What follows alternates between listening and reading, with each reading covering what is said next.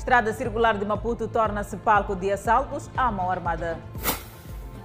Polícia confirma morte em mais um ataque perpetrado por homens armados em Sofala. Presidente da República participa na semana virtual da 75ª sessão da Assembleia Geral da ONU. Autoridades policiais promovem campanhas de sensibilização sanitária nas praias.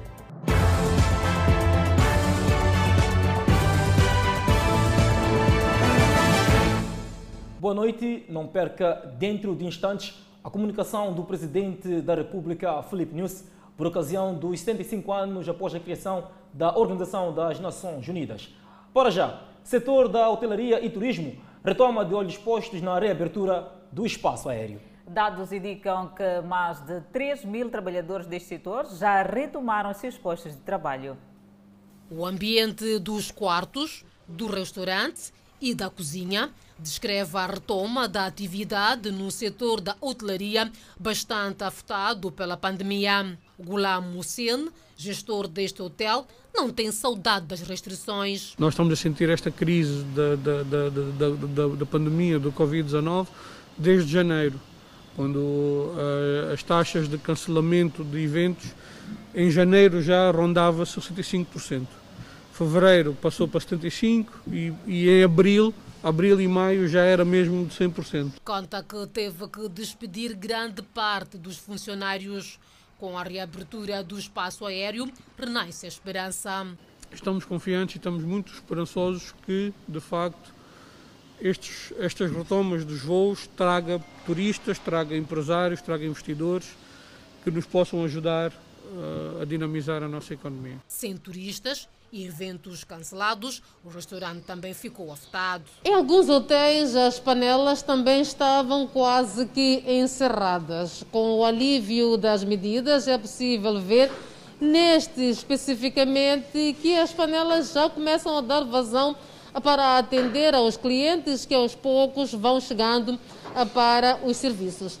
Vamos eh, conversar com o chefe de cozinha Bila, é muita expectativa e também muita criatividade. Mas sim, com essa retoma uh, das, nossas, das nossas operações, neste momento confeccionamos refeições para 200, 250 pessoas, mas tudo acautelado, tudo bem organizado, seguindo as normas. Mas eu creio que as expectativas são maiores. Aos poucos, os turistas já começam a chegar ao país e aqueles que vêm a trabalho. Com o lockdown na África do Sul e o encerramento das fronteiras, fiquei retida sem poder retornar a Moçambique. Com a abertura do espaço aéreo, estou cá. Sinto-me bem. O povo daqui é muito hospitaleiro.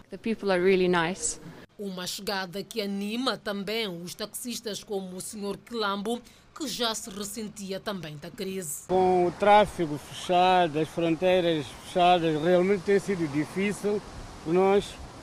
Uh, o nosso trabalho depende mais de turistas e, e outros investidores que vêm cá no país. De acordo com dados do impacto da Covid-19 no setor da hotelaria e turismo, as perdas ascendem a mais de 300 milhões de dólares norte-americanos. Com o alívio das medidas, o setor já começa a erguer-se e mais de 3 mil trabalhadores já retomaram seus postos de trabalho. Uma pessoa morreu e nove pessoas contraíram ferimentos após ataques armados contra cinco viaturas, entre elas de transporte de passageiros, em Sofala. Os referidos ataques armados ocorreram por volta das 7 horas deste domingo no povoado de Mucumbese, na localidade de Matenga, no distrito de Nhamatanda, em Sofala. O Comando Provincial da PRM em Sofala confirmou o ataque que resultou na morte de uma pessoa e nove feridos, para além de danos materiais nas cinco viaturas. Portanto, as pessoas que saíram feridas deste ataque foram efetivamente evacuadas para os centros de saúde mais próximos, isto é, no distrito de Nhamatanda e também no Hospital Provincial de Manica. No local, as forças de defesa e segurança estão posicionadas, estão a efetuar neste momento trabalhos de perseguição, eh, de identificação e ainda a neutralização portanto, destes indivíduos, que é a circulação de pessoas e bens ao longo da Estrada Nacional uh, número 1, portanto, continua a acontecer de forma livre e segura. A polícia atribuiu os referidos ataques militares à junta militar liderada pelo Mariano Nhongo.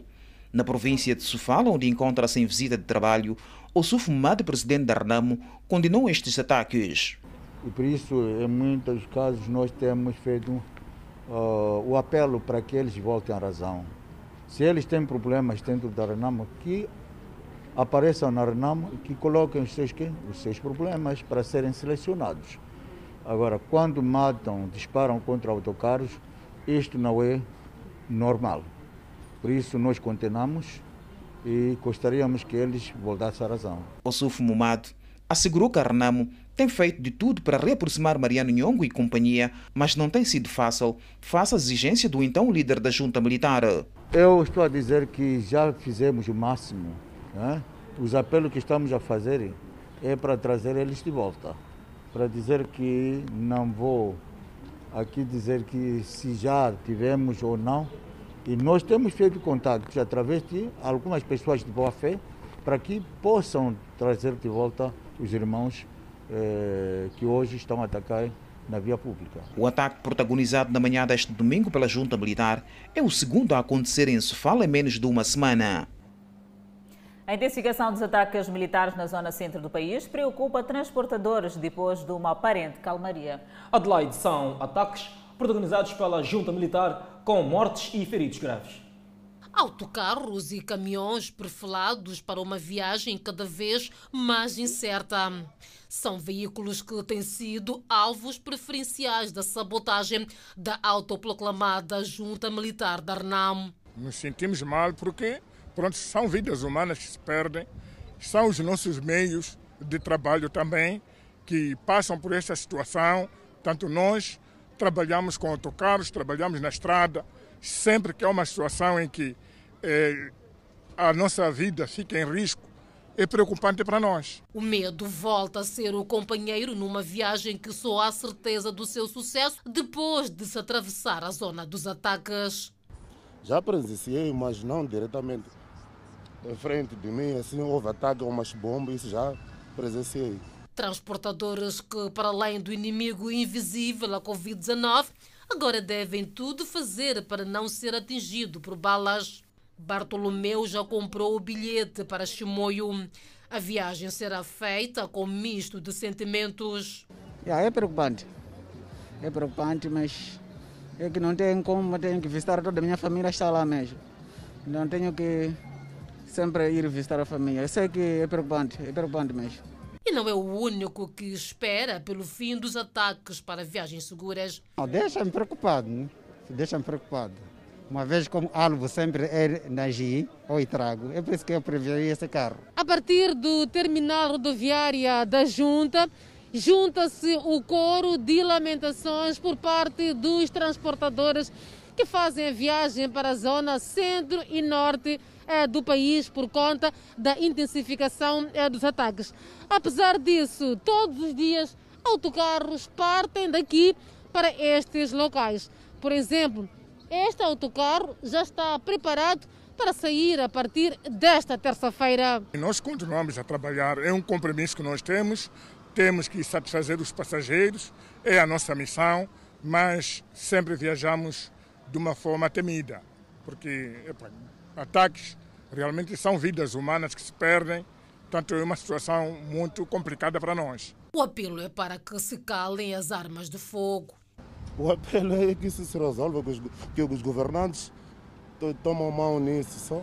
Apesar da saída dos autocarros para estes locais, muitos transportes chegam a sair com a metade dos passageiros. Situação recorrente que se intensifica com os ataques. A estrada circular de Maputo, na extensão que vai de Machamel a Matolagar, tornou-se palco de assaltos à mão armada, tanto na rodovia como nas residências nas proximidades. Deixou de ser seguro percorrer a circular de Maputo de noite. A extensão mais perigosa da via vai de Matlamele a Matolagar. Há relatos de assaltos à mão armada. Muitos são os que perdem viaturas para assaltantes. Conversamos com uma vítima que agiu de bom coração, dando boleia a desconhecidos. Afinal, tratava-se de assaltantes que o deixaram sem a viatura, que só usou um mês depois de importar. Chegada a hora da escola, eu, ao indicar que aqui era a hora da escola, é quando começa o assalto. Com, eles traziam duas armas de fogo de pistola não, estavam atrás, e o da frente não tinha nenhuma arma de fogo. Daí apontaram e o que estava à frente é que dirigiu, dirigiu o carro, eles seguraram, dirigiram o carro até aquela zona de do cemitério.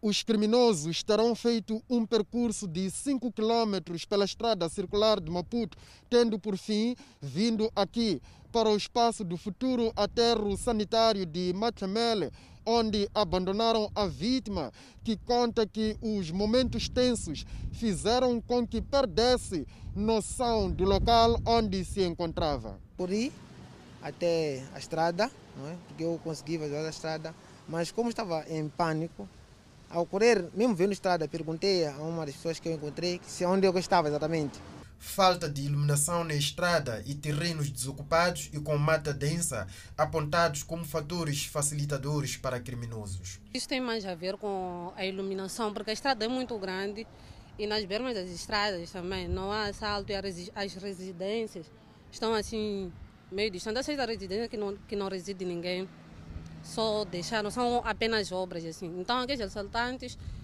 encontram um sítio para se esconderem lá. Precisamos de ajuda mesmo, iluminação. E, e, e há terrenos que, que, que, são abandonados mesmo. Veja como, como está aqui, aquele, aquele terreno lá também.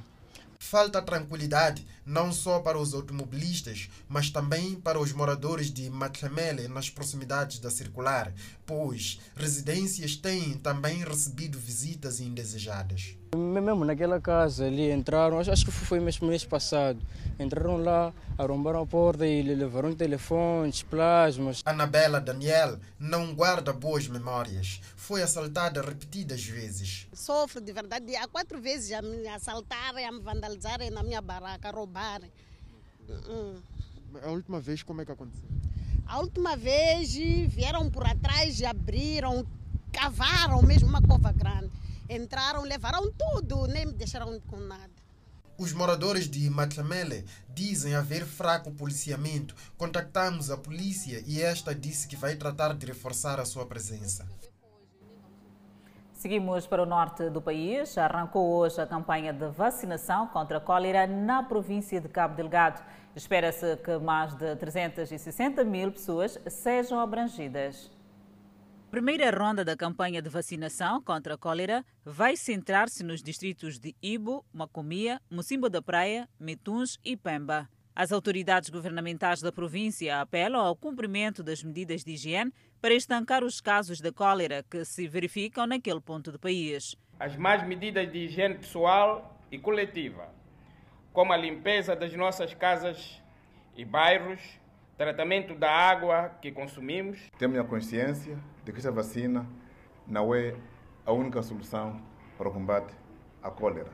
Continuaremos a trabalhar com a nossa população para que cuide das outras medidas que ajudam a prevenir a cólera. Numa altura que há registro na província de 1.627 casos de cólera e 27 mortes de fevereiro do corrente ano até então, Carlos Agostinho do Rosário, que procedeu ao lançamento da campanha, reitera a necessidade da aderência à campanha. Para que esta campanha de vacinação alcance os objetivos desejados, é necessária a participação e envolvimento ativo de todos nós.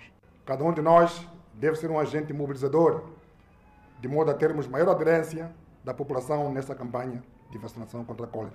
Temos que estar atentos aos possíveis atos de desinformação e boatos em torno do real propósito da campanha de vacinação. O único e real propósito desta campanha de vacinação é melhorar o estado de saúde dos nossos concidadãos nesta região do país. A primeira ronda da campanha de vacinação decorre de hoje até próxima sexta-feira, 25 de setembro. E a segunda ronda de vacinação decorre de 12 a 17 de outubro de 2020 e vai abranger pessoas com idade superior a um ano, bem como mulheres grávidas. E vamos agora acompanhar a comunicação do Presidente da República, Felipe Nunes, tal como destacamos no início desta edição do Fala Moçambique, Adelaide Isabel. É verdade, Clemente, esta exortação do Presidente da República por ocasião dos 75 anos das Nações Unidas. Moçambicanas e moçambicanos, caros compatriotas, minhas senhoras e meus senhores, é com elevada honra que me dirijo à nação moçambicana hoje para proceder ao lançamento em território nacional das celebrações dos 75 anos da fundação da mais abrangente plataforma de Estados na história da humanidade, a Organização das Nações Unidas, e dos 45 anos da nossa adesão e, por conseguinte, das relações entre a República de Moçambique e esta entidade. A celebração dos 75 anos da criação das Nações Unidas, sob lema O futuro que queremos, as Nações Unidas que precisamos, reafirmando o nosso compromisso coletivo com o multilateralismo. Tem para nós um significado profundo, pois marca um longo e desafiante trajeto de batalhas, triunfos, recuos, regozijo, mas, sobretudo, de perseverança, de marcharmos juntos em harmonia. Foi este espírito que há 75 anos iluminou a comunidade internacional e os visionários líderes fundadores a verem nesta organização a plataforma que permite a concertação da dimensão político-diplomática entre os Estados com diferentes estágios de desenvolvimento, sistemas políticos e econômicos e até perspectivas diferentes na condução dos seus destinos. A história que vivemos, o presente que palmeamos e o futuro que aspiramos convoca-nos a permanecer firmes na persecução dos objetivos que estiveram na origem da criação da organização. Parte desses objetivos incluem preservar as gerações vindouras do flagelo da guerra, promover os direitos fundamentais do homem, o progresso social e a melhoria das condições de vida no quadro mais amplo de liberdades. Nesse percurso, destacamos o processo de descolonização da maioria dos Estados-membros, sobretudo no continente africano, o fim da Guerra Fria, as reformas no seio da organização, o relativo equilíbrio no desarmamento, relativa paz e segurança internacionais, consenso quanto aos objetivos de desenvolvimento sustentável, Moçambique, ao longo dos seus 45 anos de existência como membro de pleno direito das Nações Unidas, passou por diversas situações de conflito armado, com destaque para a guerra de desestabilização de 16 anos, que culminou com o Acordo Geral de Paz, implementado com o apoio das Nações Unidas através da UNUMOS. Na senda da consolidação da paz e segurança, no nosso país estamos a implementar o Acordo de Paz e Reconciliação Nacional, com destaque para o desarmamento, desmobilização e reintegração dos antigos guerrilheiros da Renamo, também com o apoio das Nações Unidas. Por conseguinte, somos testemunhas da relevância das Nações Unidas nos processos de manutenção de paz e segurança que ocorrem em várias regiões do mundo como anfitrião e como Estado-membro contribuinte. Assim foi em Timor-Leste, Burundi, República Democrática do Congo, Comores, Sudão, entre outros. A agenda de prevenção, gestão e resolução de conflitos e a paz e segurança, apesar dos enormes sucessos, mantém-se atual, por quanto ainda persiste focos ativos e ou latentes no quatro, nos quatro cantos do globo, o que impõe uma nova abordagem e renovado empenho de todos e Moçambique quer ser parte. Minhas senhoras e meus senhores, o lema eleito para celebrar esta efeméride remete-nos à necessidade de uma contínua e profunda reflexão sobre o nosso percurso quanto comunidade internacional que aspiramos. Uma comunidade que explora de forma sustentável os recursos de que dispõe estabelecendo o equilíbrio acertado entre a satisfação das necessidades vitais, através do desenvolvimento e preservação do meio ambiente como condição para a sobrevivência da espécie humana.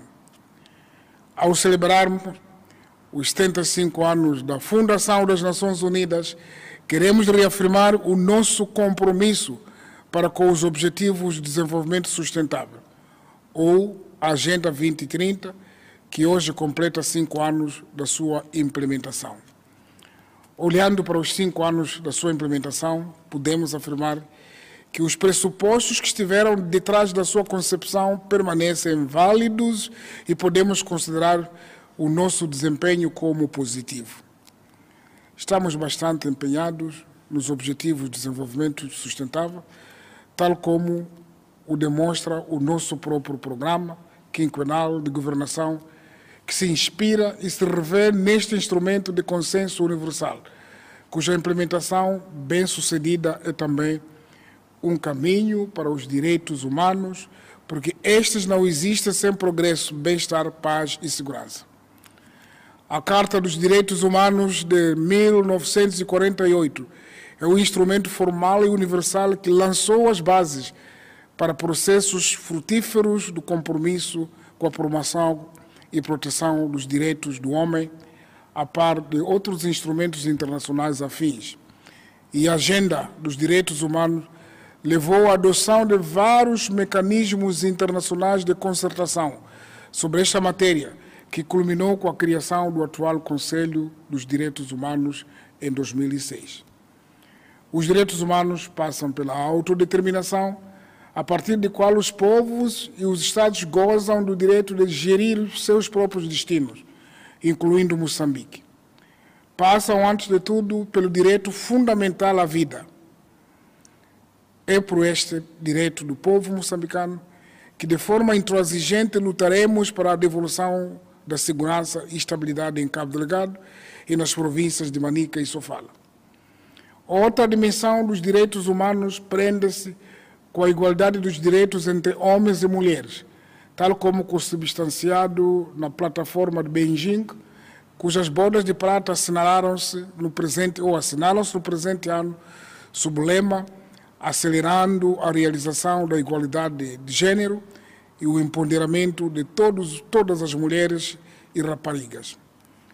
É com orgulho que recordo que Moçambique é uma referência no que tange às boas práticas na observância do princípio da igualdade de gênero.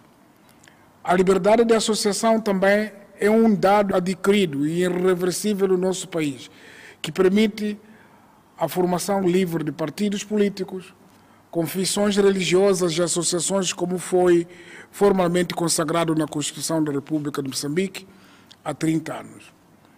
Compatriotas, neste momento de reflexão, muita coisa foi feita por Moçambique. Poderia ser descrita porque há elementos tangíveis para tal. O balanço que fazemos hoje, envolvidos 45 anos de cooperação com as Nações Unidas, é muito positivo, o que tanto nos satisfaz mesmo perante a dinâmica de crescimento da organização, mudanças dos paradigmas políticos e geoestratégicos que o mundo conheceu nestas quatro décadas e meia. As realizações continuam a superar o equilíbrio entre os momentos desafiantes que têm de ser vistos como as motivações para os resultados qualitativos que atingimos hoje. Os países menos avançados continuam esperançados que as reformas continuem a ocupar a agenda da, da nossa organização. Referimos-nos à reforma dos órgãos, assim como dos procedimentos. Mais do que apenas reformas, aspiramos por uma ONU que responda à agenda de desenvolvimento com um horizonte temporal bem definido para que as gerações vindouras possam dizer que valeu a pena a criação desta organização. Que a nossa visão de comunidade universal continue a levar-nos para patamares cimeiros de desenvolvimento. Muito obrigado pela atenção. Para trás fica a comunicação do Presidente da República no âmbito das celebrações da criação da ONU. E seguimos contra as notícias que já estamos a reportar Desde a semana passada, mãe da menor violada sexualmente por três jovens no município da Matola pede a responsabilização dos indiciados. As lágrimas nos olhos revelam um grito de socorro e clamor por justiça. Uma mãe que não encontra respostas para o sucedido. Filha supostamente estuprada por três jovens, por sinal vizinhos. Mãe revoltada e desesperada, deslocou-se da beira porque recebeu vídeos feitos pelos violadores, que também expuseram seus rostos durante o ato cruel. Segunda-feira já ele estava a ver o com o vizinho, a gente não sei quem enviou fotos já que não sei entre eles, se saíram entre eles. E chamaram ela, disse, está ver esse vídeo aqui. E ela começou a chorar muito aí, querer se, se fazer algo sozinha. Disse, não, veio aqui, falou, meu irmão, meu irmão levou para ela na antena, na esquadra. A mãe da menor conta que um dos violadores, junto com a mãe, que segundo populares, ambos pertencem à corporação da polícia, foram à sua casa para negociar o sucedido. Depois a mãe, na quarta-feira, veio aqui em casa, veio negociar com meu irmão. Disse que queremos negociar, isso não quer para chegar longe. Nós vamos compensar porque a mãe é da pique. O filho é polícia, a mãe também é da pique. A menor, pelos fracos gestos, está visivelmente fragilizada. Não tem forças para encarar o mundo e a dor é partilhada junto com a mãe, que clama por justiça. Só que a justiça seja feita. Ele dizendo por que fizeram isso para mim? Porque é vizinho, esse dele dele vinha dormir aqui em casa.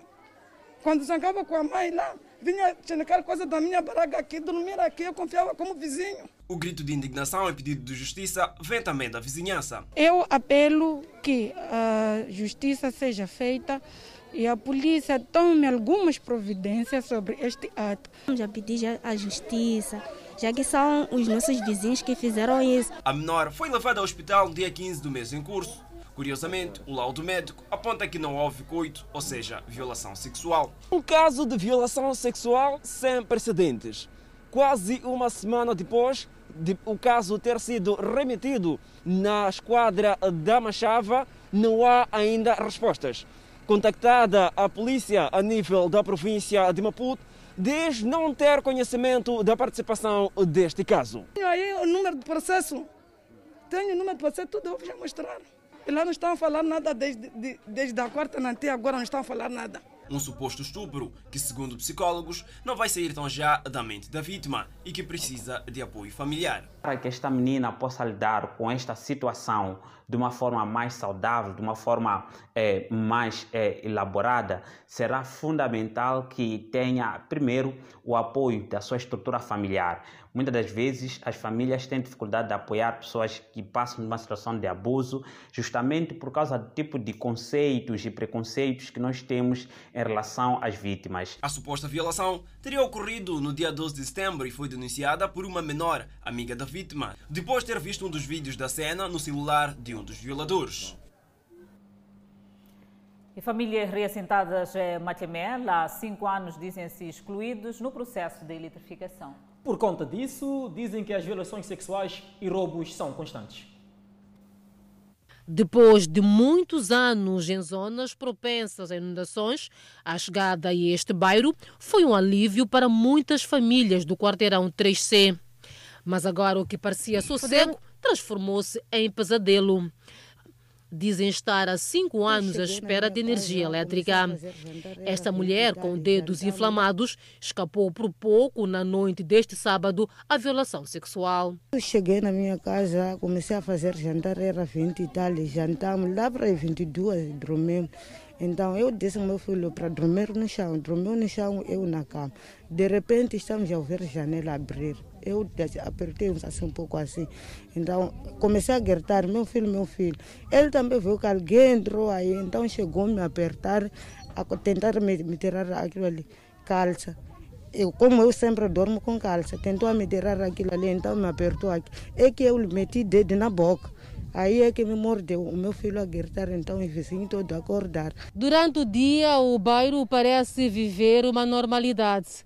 Mas quando chega a noite, aliada à falta de corrente elétrica, começa a preocupação para quem tem esposa e filhas. Reclamam de exclusão, pois alguns locais estão eletrificados no mesmo bairro. Senhor Sérgio conta que foi obrigado a transferir a família. Minha família toda já vive em zona verde, minhas crianças estão em zona verde, não tem iluminação. Sofremos muito com isso. Quando nós perguntamos o que, que se passa aqui, diz que vocês não têm condução de seis, não temos como. Naquela casa também foi saltado. Agora não sabe o que, que nós faz, podemos fazer, não sabemos, mamãe. Estou a pedir ajuda. Instalação elétrica feita nas residências, mas energia que é bom, nada. Segundo os moradores, a EDM afirma que o local está fora do projeto. Tem um PT aqui que pertence a esta área, meteram postes, terminaram, meteram só duas ruas. Tem um outro PT ali a 250 metros, meteram postes, lançaram para Kobe, primeiro quarteirão 6 e ao mesmo tempo está no quarteirão 5. Falaram, entramos, disseram que numa, em março deste ano ficaríamos para o projeto de agosto. Agosto começam a trabalhar esta rede deste lado.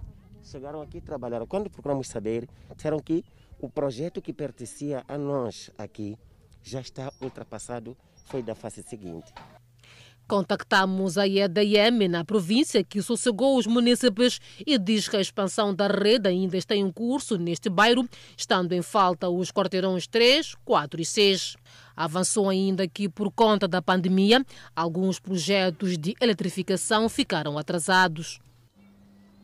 Acompanha no próximo bloco. Autoridades na Beira desencadeiam campanhas contra a Covid-19 nas praias. E vendedores de Matolagar recusam novo espaço indicado pelo município. Mais detalhes já a seguir ao intervalo.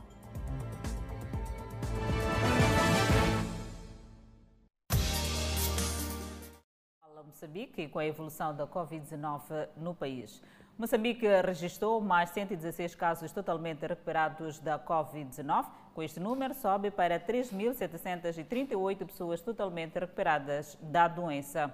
O país tem um cumulativo de 181 internados em unidades hospitalares devido ao Covid-19, das quais 56 estão sob cuidados médicos nos centros de isolamento.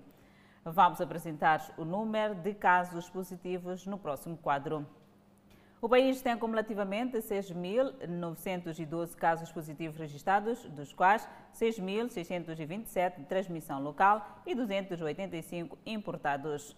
Moçambique testou nas últimas 24 horas 848 amostras, das quais 141 revelaram-se positivas. Todos os 141 casos hoje reportados são de transmissão local e de nacionalidade moçambicana. O país tem 3.126 casos ativos da Covid-19 e com registro de mais um óbito nas últimas 24 horas sobe para 44 número de óbitos. Trata-se de um paciente de 70 anos de idade, do sexo masculino e de nacionalidade moçambicana. Na Beira, as autoridades do distrito do Dondo, junto do setor da saúde, a PRM e a Polícia Municipal, desencadearam nas praias daquela urbe uma jornada de sensibilização às comunidades no âmbito da prevenção da Covid-19. O calor intenso que se fez sentir na tarde deste domingo levou muita gente às praias da cidade da Beira. E com a pandemia da Covid-19 que assola o país e o mundo, há toda uma necessidade de um redobrar de esforços para que os números de contaminação que tendem a subir reduzam nas comunidades. Em tempo de verão, as praias são locais preferenciais de muita gente que prefere efetivamente passar o seu tempo de lazer. E por aglomerar maior número de pessoas, as autoridades ao nível do distrito da Beira entenderam que devia ser a partir deste ponto em que deviam efetivamente sensibilizar as comunidades para que estas sigam as medidas de prevenção. Estamos a falar do uso correto das máscaras. Também estamos a referir que é proibido o consumo de bebidas alcoólicas aqui na praia.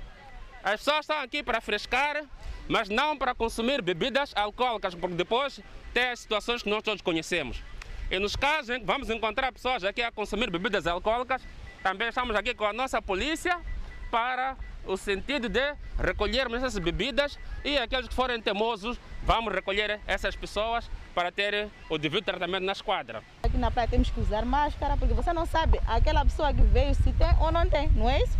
Lavagem das mãos e distanciamento social, não é verdade? Então estamos juntos, meus amigos?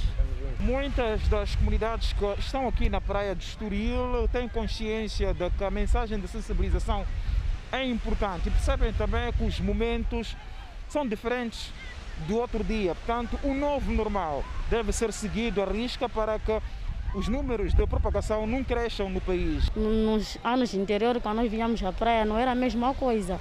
As pessoas vinham à praia, ficavam mais à vontade. A pandemia é, é uma realidade mesmo. Se não nos prevenirmos, não temos como combater com a pandemia. Estão aqui na praia, mas também obedecem ao distanciamento social. Sim, porque passou alguém aqui a nos refletir para nós mantermos o distanciamento. É por isso que nós ficamos distantes. As autoridades na Beira asseguram que jornadas de sensibilização como estas, para fazer cumprir as medidas de prevenção da Covid-19, irão continuar não só nas praias, como também em outros locais de maior aglomerado populacional. Ainda sobre a Covid-19, a Polícia da República de Moçambique em Maputo também faz a sensibilização. É de olhos postos na prevenção da Covid-19 que a Polícia da República de Moçambique, na cidade de Maputo, sensibiliza os banhistas. É autorizada agora a frequência às praias, mas existem algumas restrições uh, impostas a este regresso às praias. Falamos efetivamente uh, da proibição da venda e consumo de álcool, uh, da proibição dos desportos coletivos ou desportos grupais, da proibição de espetáculos aqui nas praias e agregam-se também todas as outras medidas que são inerentes a despiste ou, ou retardar, portanto, o coronavírus falamos de distanciamento físico, mas também do uso das máscaras. E esta operação ou estas campanhas vão eh, decorrer não só aqui na Costa do Sol, mas também na Catembe, assim como na 10 de novembro. E nós, como autoridade policial, fiscalizamos, portanto, o cumprimento destas normas. Estamos aqui de forma rigorosa também a aconselhar que as pessoas tomem estas medidas adequadas, que é para um bem comum. Os municípios acolhem com satisfação a iniciativa da polícia, que teve como ponto de partida o fim de semana marcado por uma grande procura às praias, sobretudo da Costa do Sol. Estamos aqui na praia, o primeiro dia da semana, né? Estamos aqui a ver que está tudo controlado. Epa, é uma benção, é, é, a iniciativa é muito boa. Esperamos que nós, municípios, possamos, possamos contribuir naquilo que é a nossa responsabilidade. Estarmos sempre com as máscaras, para o, o, o, nosso bem, né? Porque a saúde não é para o presidente, a saúde é nossa. É uma retoma que preocupa a polícia, que já identificou uma forma de ocultação de bebidas alcoólicas. Esta é uma água de coco normal. Mas a polícia diz que alguns banhistas que introduzem dentro deste lanho bebida alcoólica enquanto se fazem a praia. A polícia diz estar atenta para desmantelar estes comportamentos. Eh, as pessoas usam, portanto, cocos uh, uh, para colocar bebidas alcoólicas e, e vão, portanto, criando este cenário de forma, de forma recorrente. Nós estamos atentos a isso e poderemos, efetivamente, tomar medidas de polícia que é a interdição, portanto, da prática, desta, desta, desta prática aqui na Praia Costa do Sol. É preciso que as pessoas tenham consciência de que as leis são para ser cumpridas na íntegra e, e não criarem artimanhas, portanto, para desviar-se da imposição das leis. Miguel também procurou a praia este fim de semana e lamenta alguns comportamentos. Portanto, se estiver a beber, que não se faça ao mar, nem porque álcool e mar não combina, pode, pode ter assim consequências drásticas e também se tiver realmente que beber, que seja fora e jogar eh, os recipientes no, no local certo para que é para não sujar né, a praia. A polícia chama a atenção também aos pais para serem mais vigilantes em relação às crianças. Olivia Maputo, na cidade de Maputo. Agora, os vendedores da Matolagar que exercem atividade em locais considerados impróprios recusam-se a ocupar o espaço indicado pelo município, alegando não haver condições para que o local se transforme no mercado. Foi pensando em aliviar esta estrada e outros locais públicos que o município identificou este espaço e fez demarcações para bancas, mas os vendedores não querem ocupar o local. Por detrás da recusa está a alegada falta de condições. O que nos preocupa é porque nos tiram de lá para cá. Nós não negamos, mercado Matolagar é bem-vindo, porque não temos mercado. Mas que prepara o mercado para nós, que prepara o mercado porque aqui não temos água, não temos casa de banho. E agora é tempo de coronavírus. Disseram que é para nós se prevenir. Aqui não temos água, não temos casa de banho e não temos condições para ficar nesse mercado. Estou a vender pão e peixe. A pessoa que sai de fora vir comprar peixe, comer aqui no mercado com as condições que tem. Dizem também que as demarcações feitas para bancas não obedecem o necessário distanciamento para exercício de venda no contexto pandêmico que se vive. Nós não queremos ficar aqui no mercado enquanto o mercado está desse jeito. Essa é a nossa preocupação que nós temos. E as bancas não têm, dois, não têm um metro. E dizem que é para nós ficar um metro à distância, mas isto aqui não tem um metro à distância. Entre as desvantagens apontadas pelos vendedores está o facto de este espaço estar cercado de barracas. É mesmo por isso que equacionam que os seus produtos não estarão expostos a clientes. E o mercado está vedado em barracas. Quem vai procurar mercado assim? Quem vai ver de que ali é dentro do mercado? Porque aqui está ao redor das barracas, estamos dentro. Quem vai procurar mercado? Os vendedores dizem estar dispostos a abandonar os locais impróprios desde que condições sejam criadas no local do novo mercado. O município poderá se pronunciar oportunamente. A Polícia da República de Moçambique deteve um cidadão que, na companhia de um comparsa, introduziu-se numa residência para roubar. O iniciado foi brutalmente espancado pela população. O rosto desfigurado denuncia a ação de tortura que este cidadão, natural de Maganja da Costa, sofreu. Ele teria na companhia de um comparsa, ora fugitivo, se introduzido numa residência para roubar. Foi encontrado num casa de uma senhora, queria roubar. O plano previamente bem desenhado pela gangue viria a ser abortado devido à pronta intervenção da população que saiu em massa para responder ao grito de socorro da vítima. Informada, a polícia fez ao local e chegou a tempo de evitar o linchamento. Através de uma denúncia popular, a polícia tomou conhecimento de uma ocorrência de um roubo numa residência. De imediato, a, a polícia acionou as suas linhas operativas, que culminaram com a neutralização de um indivíduo, indivíduo esse que estava na companhia do seu comparsa Amonte, e nas suas incursões usavam armas brancas, ameaçaram a vítima e subtraíram diversos bens. O indiciado Oramonte teria fugido com o resto das joias roubadas. O detido diz que foi uma falha. Para você entrar ali, queria o quê? O que queria? O que, que você havia identificado? Era antes de ver o que queria. Você entrou para tentar a sorte? Sim. Como? Assim mesmo, chefe. Então você passa pela rua, identifica a casa, diz aqui deve ter e entra, é isso? Não, não é isso. Hum. Isso aconteceu. Como? Normal, foi um erro. O que é normal? Isso que aconteceu. Neste momento, decorrem diligências com vista à neutralização do ladrão fugitivo e recuperação das joias roubadas. Não perca no próximo bloco a economia moçambicana ao longo do segundo trimestre do presente ano decresceu se comparado ao igual período do ano passado. Adelaide Isabel. É uma notícia a acompanhar logo após o intervalo. Até já, esperamos por si.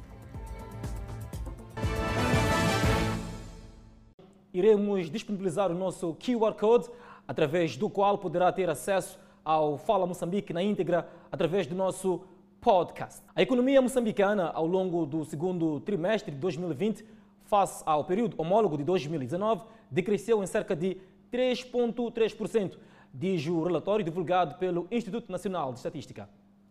De acordo com a informação divulgada pelo Instituto Nacional de Estatística, a dinâmica da faturação total de energia teve um aumento ligeiro, cerca de 0,2% em relação ao trimestre homólogo, sendo a faturação feita aos consumidores de alta e baixa tensão contribuindo com cerca de 5,9% e 3,0%, respectivamente.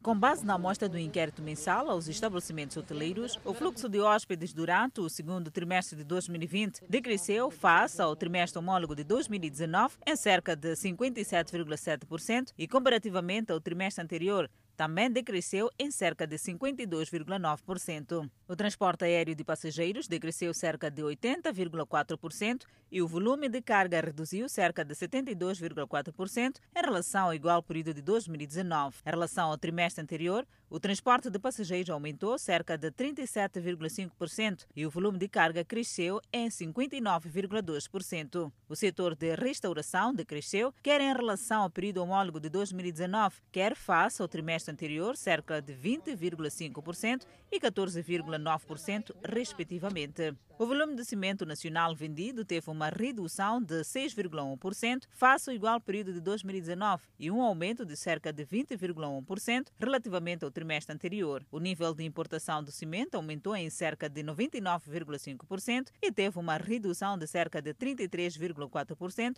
quando comparado com o período anterior. A inflação acumulada até junho de 2020 situou-se em 0,58%.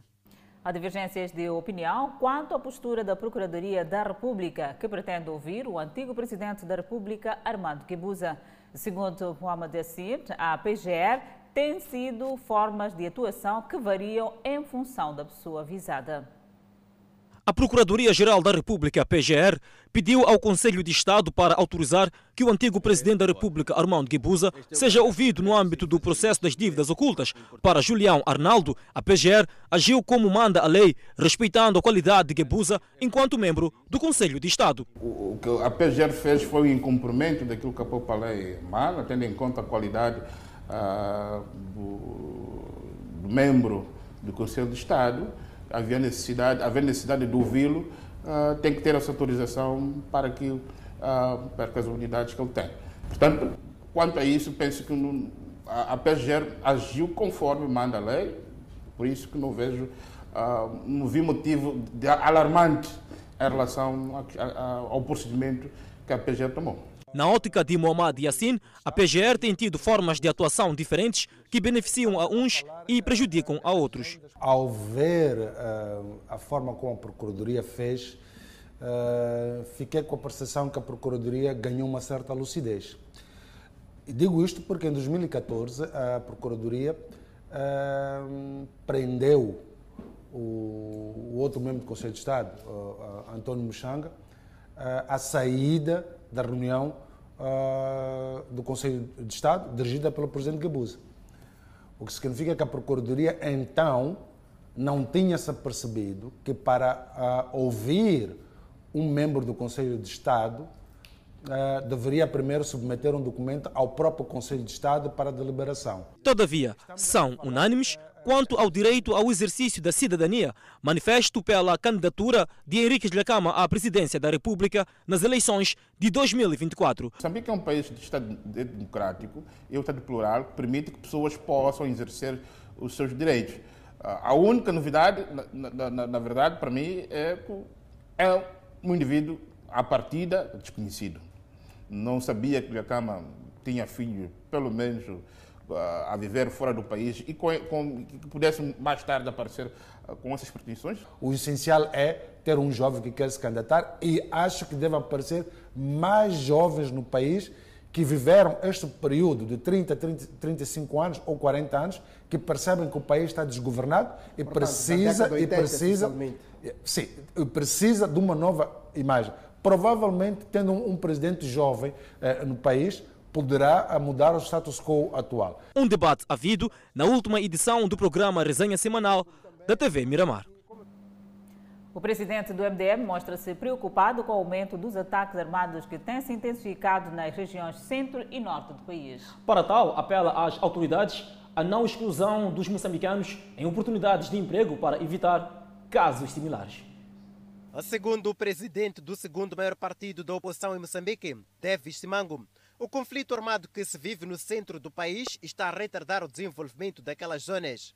A Simango diz que é chegada a hora da Renamo e o governo colocarem a mão na consciência e reconhecerem que os homens que hoje fazem parte da autoproclamada junta militar são membros da Renamo e precisa-se admitir que deram sua juventude ao serviço daquela formação política, daí que não devem ser excluídos. Aqueles soldados eh, da linha da frente, como se diz, não foram envolvidos no diálogo. Portanto, tu não podes continuar a fazer um diálogo ignorando as partes integrantes, porque as partes integrantes ditam o termômetro necessário para atingirmos um bom termo. Portanto, a nossa opinião é que é preciso ter um diálogo franco, aberto, com interesses claros de um win-win.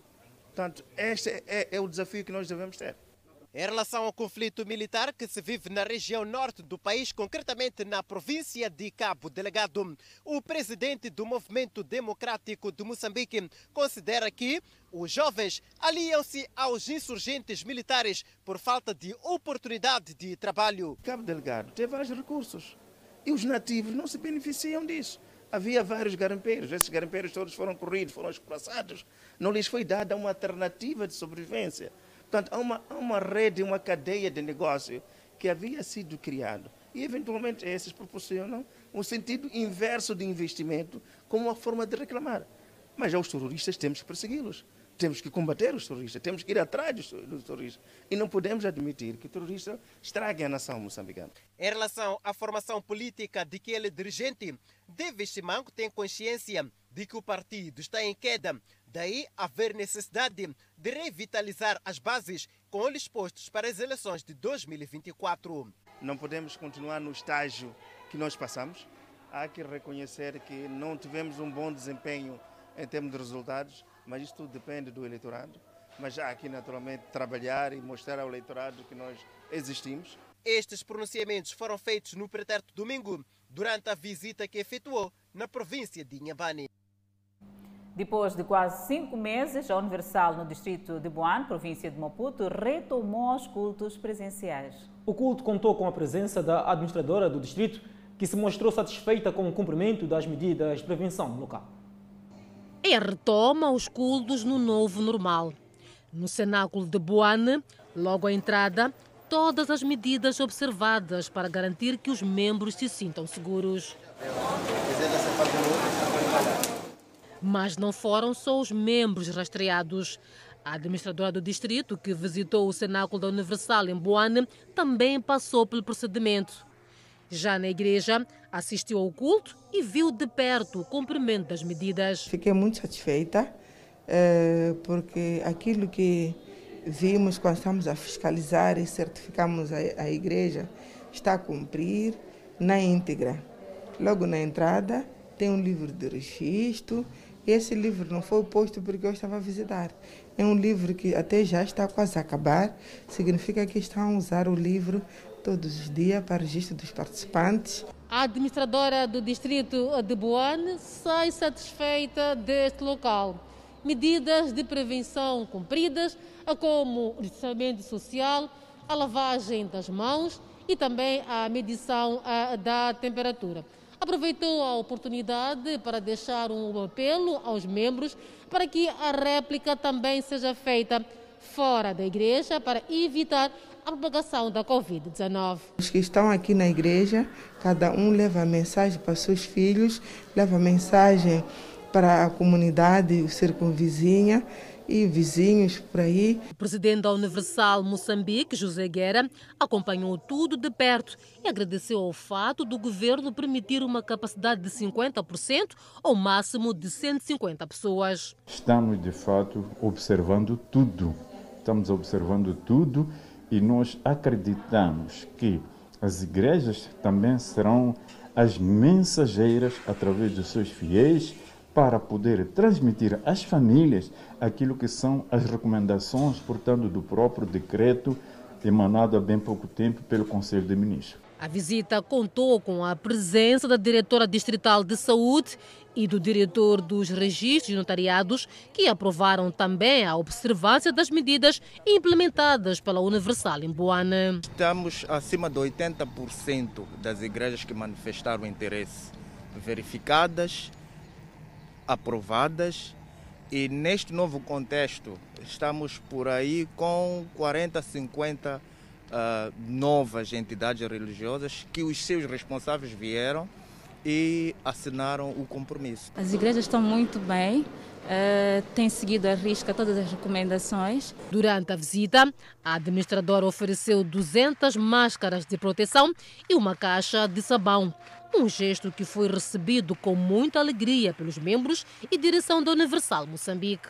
Acompanhe no próximo bloco. Agricultores mexicanos protestam contra o desvio de água para os Estados Unidos.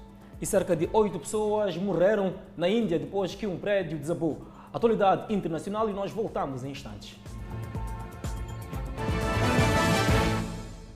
Página internacional. Centenas de agricultores e residentes locais protestaram no domingo contra a decisão do governo mexicano de desviar a água de uma barragem para os Estados Unidos da América, como parte de um tratado bilateral de água de 1944 entre os dois países. O presidente mexicano Andrés López Obrador diz que o México cumpriria suas obrigações, já que o prazo final ameaça se tornar uma questão diplomática antes da eleição presidencial de 3 de novembro. Seus comentários foram feitos depois que o governador do Texas, Greg Abbott, escreveu uma carta ao secretário de Estado dos Estados Unidos da América, Mike Pompeo, a pedir a Washington que garantisse a aplicação das obrigações do Tratado Mexicano. O tratado assinado em 1944 estipula que o México deve entregar 1 milhão e 750 mil pés acres de água aos Estados Unidos da América durante um período de cinco anos. O México também obtém água dos Estados Unidos da América, do Rio Colorado, de acordo com o tratado. Mas os agricultores mexicanos dizem que precisam da água, pois enfrentam uma forte seca. Para que o México cumpra, o acordo deve entregar cerca de um ano de água antes que o ciclo termine a 24 de outubro. De acordo com a carta de Abbott, duas pessoas foram mortas pela Guarda Nacional neste mês no estado de Chihuahua, no norte do México, atingido pela seca, depois que moradores ocuparam a represa de La Boquila, que desvia a água para os Estados Unidos. Pelo menos oito pessoas morreram na Índia quando um prédio residencial de três andares desabou na madrugada desta segunda-feira. E segundo a mídia local e um funcionário da agência de desastres, acredita-se que 25 pessoas estejam presas nas ruínas.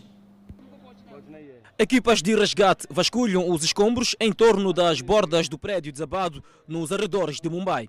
O pessoal de resgate está a evitar usar máquinas pesadas com medo de que o restante do prédio desabe. A mídia cita ainda o porta-voz da corporação municipal que disse que oito pessoas morreram. Satya Prada, chefe da Força Nacional de Resposta a Desastres, disse no tweet que supostamente 20 a 25 pessoas ficaram presas e equipas de resgate foram enviadas.